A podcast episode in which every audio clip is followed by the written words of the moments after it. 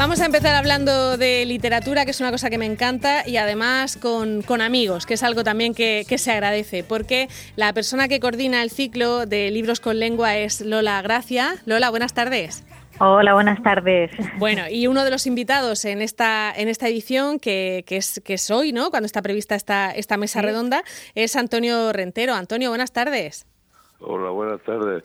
Me parece que va bien equivocado. Anda, que hemos llamado al Antonio Rentero padre. Tengo mal el teléfono. Qué bueno. Me llamáis, de onda regional y como... Y dices sí, para lo que sea. 25 años, 27, no sé cuánto, por lo que quiera. ¡Qué bueno! Antonio, pues oye, me da mucho gusto saludarte. Igualmente. bueno, pues vamos a decirle a los compañeros que creo que el de tu hijo es el que termina en 7, entonces, ¿no? Me he equivocado. No, el 7 es el mío, el Ah. de Antonio, mi hijo es el 4. El 4, venga, pues sé que lo he puesto mal al copiarlo. Esto es que me, han me ha traicionado el subconsciente y quería saludarte, Antonio. Venga, de todas maneras ha sido un placer volver a ver. Muchísimas gracias, un saludo. Venga, un besico. Hasta luego. Venga, enseguida llamamos a Antonio Rentero Jr., que lo tenía yo hecho un lío en mi, en mi agenda. Gracias, Antonio. Hasta luego. Un abrazo. Hasta luego. Hasta luego. Lola, cuéntanos, ¿en qué consiste la, la mesa de esta tarde? Ya sabemos que Antonio Senior no va a estar, pero Antonio Junior sí, sí que va a estar. Cuéntanos, Lola. Pues es una conversación en la que va a estar Antonio Rentero Jr., como acabas de decir, que nadie que nadie se lo olvide, y luego también estará el cineasta Luis Endera, Ujú. eh, la poeta Inma Pellegrín, que me encanta, y Masín Huerta, que todo el mundo sabe quién es, lo conoce también, escritor y periodista. Y siempre hemos intentado en lo de los libros con lengua eh, que haya personas de diferentes ámbitos, que no sean todos escritores, ¿vale? En este caso Luis Entera es cineasta puro.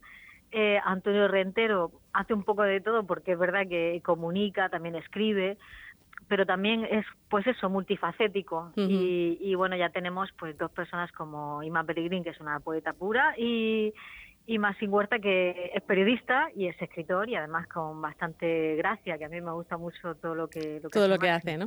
Y, y el planteamiento, eh, recuerdo que en la, eh, en la otra edición, en la otra convocatoria, nos comentaste que el planteamiento era un poco eh, recordar eh, el libro que te haya marcado, ¿no? Durante, durante este año Sí, el- 2020. este, este año, el- la pasada era sobre el libro del año 2020. La verdad que la conversación estuvo muy interesante. Además surgieron libros muy muy muy diversos y además no solo literatura sino también mucho ensayo, lo cual me llamó la atención.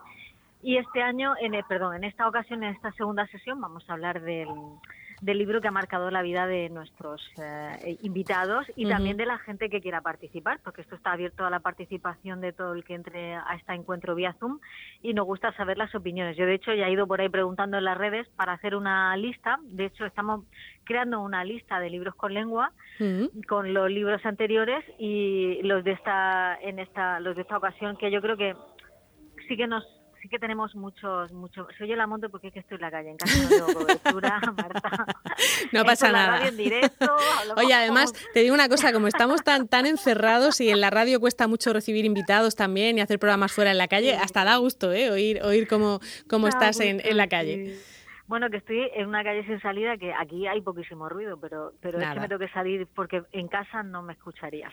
Bueno, Entonces, bueno, mm, el conversatorio anterior fue súper interesante. Yo creo que este va a ser aún más porque todo el mundo, todo el mundo, hasta las personas que no leen demasiado, tienen un libro que les ha marcado en la vida, ¿no? Y, y un libro que les resulta especial porque quizá lo leyesen, lo leyeron, qué sé yo, en el instituto, ¿no? Como El viejo y el mar, o o mm, otros libros que, que a lo mejor le- los han leído en una época de su vida muy específica, ¿no? Entonces, ya tengo por ahí algunos eh, buscados, ¿no? Por ejemplo, también Inma Pellegrini, que es muy graciosa, dice que el primer libro que le ha marcado ella es el libro de familia. Ah, bueno, claro, claro. Pero el que, el que estaba ella con sus padres o el que formó ella después, porque ese es importante también. No, ella dice que el de sus padres. El de sus ¿no? Y luego, padres. ya, y luego ya después, ¿no? Porque claro, ese es el origen de todo, ¿no? Claro, es verdad. Pero yo, por ejemplo, sí que tengo tres libros muy, muy importantes en mi vida. El primero es un libro de cuentos de Anais Nin que se llama Pájaros de Fuego, que es súper erótico, y yo lo leí ahí nada menos con 14 años, que estaba más, más verde que Y te quedaste no muerta. Es que literalmente me mareé en la plaza de Santa Isabel, me acuerdo perfectamente, como síndrome Stendhal, ¿sabes? Ya, Pero ya, ya, de porque yo- decir, madre mía, esto. era, era una persona yo tan, tan inocente en esa época de mi vida que claro, todo eso me parecía bestial. Y luego hay dos libros que me han marcado mucho y eh, Uno es El amor en los tiempos del cólera, eh, de Gabriel García Márquez. Casi todo el mundo dice Cien años de soledad, sin embargo a mí me gusta infinitamente más El amor en los tiempos del cólera, que la leí en Puerto Rico. Y otro libro que leí en Puerto Rico que fue La tía Giludia y el escribidor de Vargas Llosa, que además está ambientada en el mundo de la radio y es mágica, una novela mágica, mágica. Yo creo que eh, quiero decir, mm, yo sé que los críticos literarios dirán que es una mejor novela, que sé yo, es La ciudad de los perros o hmm. Conversaciones en la catedral, que yo no pude pasar de la tercera página. Yo tampoco he leído esa, y mira que me he leído muchas de Vargas Llosa, pero esa no sé por qué tampoco he podido. Pero sin embargo, la tía Julia es que tiene una magia y a los que nos gusta la radio, que estamos enamorados de la radio, es que no puedes dejar de leer en ningún momento. Es eh, como encontrar un punto de conexión tan bonito y tan, tan especial. Porque, claro, el, narrador es un tío que hace guiones para la radio. Claro. es muy, muy ideal. Bueno, pues eh, la propuesta es esta tarde, lo digo porque el, ya sabe, Antonio Rentero no nos ha cogido. No sé si volver a llamar a su padre para que nos cuente cuáles son sus libros favoritos, pero el caso es que esta tarde la cita es a las, a las 8, se puede hacer como la otra vez, ¿no? Online por Zoom. Sí por Zoom. Entonces, eh, para la gente que nos esté escuchando y se quiera apuntar, vamos a hacer dos cosas. Vamos a, o te voy a pasar a ti, Marta, todas las claves para que las pongas, por ejemplo, en el En la página web, claro. Vale. Y luego eh, también pueden buscar libros con lengua y, por ejemplo, el nombre de alguno de los invitados, Ima Pellegrín, por ejemplo, en Google. Y, le va a salir, sale una, una nota de prensa, sale algo con un enlace donde va a poder eh, entrar y tener todas las claves, porque si me pongo a decir no, calla, calla, calla, pues no, solo menos radiofónico del mundo. Es antirradiofónico y luego que la gente no se va a quedar, que, es, un copia-pega o no hay, es que no hay otra solución. Es, lo fácil es buscarlo, que además aparece, aparece de una manera sencilla. Bueno, a mí me parece más difícil lo que proponéis esta tarde. Eh, quiero decir, yo eh, elegir cuáles son los libros que me han marcado en el 2020 mm, sería rápido y sin embargo lo que me ha marcado en mi vida es, es complicado. Es como, es como lo de que a quien quieren más a papá o a mamá, ¿no? Es, es difícil ver, eh, ver, ver cómo va, ¿no? ¿Cuáles son los que más nos gustan? No sé, pero hombre, porque tú a lo mejor lees muchísimo, yo también leo bastante, pero sin embargo, a lo mejor por la edad o por el mm. momento de mi vida en que los leí, por eso me han marcado, que a lo mejor me lo leo ahora y me parece un churro. Ya. Hombre, el amor en los tiempos del cólera no le puede parecer un churro a nadie. Además, de hecho, creo que es el, libro favorito de muchísima gente, ¿no? También La Casa de los Espíritus, todo lo que es la literatura latinoamericana, a mí personalmente es que me fascina. Me he leído muchos, muchos libros de Isabel Allende, de Vargas Llosa, bueno, de mm. Vargas Llosa prácticamente todos, menos conversaciones en la catedral porque fui incapaz, de verdad lo tengo que confesar.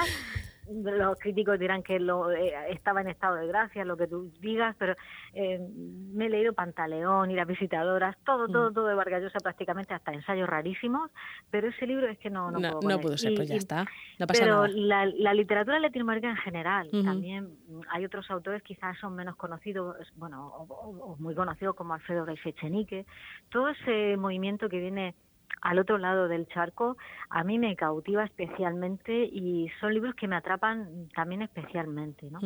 Así que bueno, pues que cada uno pues le tira lo que le tira, ya está, vamos a hacer. Y está, va a estar muy interesante además las listas que hagáis, porque a veces uno se queda en blanco que no sabe qué, qué me apetece leerme ahora y, viene muy bien que alguien, eh, que alguien que no sea un crítico, por lo que tú decías, ¿no? De que a veces eh, los críticos pues tienen un gusto a lo mejor más, más exquisito y, y, no se bajan al terreno y da gusto pues que un igual a ti, alguien que es simplemente aficionado a la lectura, pues te, recomiende eh, todos los libros que, le parece que, son importantes. Así que esa lista luego la podremos consultar también, ¿no? Sí, yo la pasaré a la Biblioteca Salvador García Aguilar y ellos ya que hagan lo que quieran con ella. O yo la pondré en las redes también. Pero tenemos muchos, muchos libros de la gente que hemos consultado, mucha literatura latinoamericana, sí, y mucha eh, Khalil Bryan, eh, Randan Taore, en fin, estos libros que, que sí, muy muy variado, muy variado, la verdad que sí. Hay incluso libros de autoayuda, creo que hay uno por ahí que se llama eh, Aprender de los mejores o algo así, Aprender de los mejores, el 2 eso me lo ha dicho una, una compañera. Yo le tengo mucha manía a la autoayuda, ¿eh? O sea que ahí no, ahí no me pillas, pero bueno, hay, hay gente para todo y por eso hay libros para todo. Claro que sí, Marta. Venga, pues la cita esta tarde es Lola Gracia, Antonio Rentero, Maxín Huerta, Ima Pellegrín y tenía por aquí Luis Sendera, hombre, que también es amigo de, esta casa. a las 8 de la tarde. Lola, muchas gracias. Gracias a ti, Marta, y gracias a Onda Regional y un saludo a los oyentes. Venga, hasta luego. Hasta luego, adiós. De 12 a 2 de la tarde, El Mirador de Onda Regional con Marta Ferrero.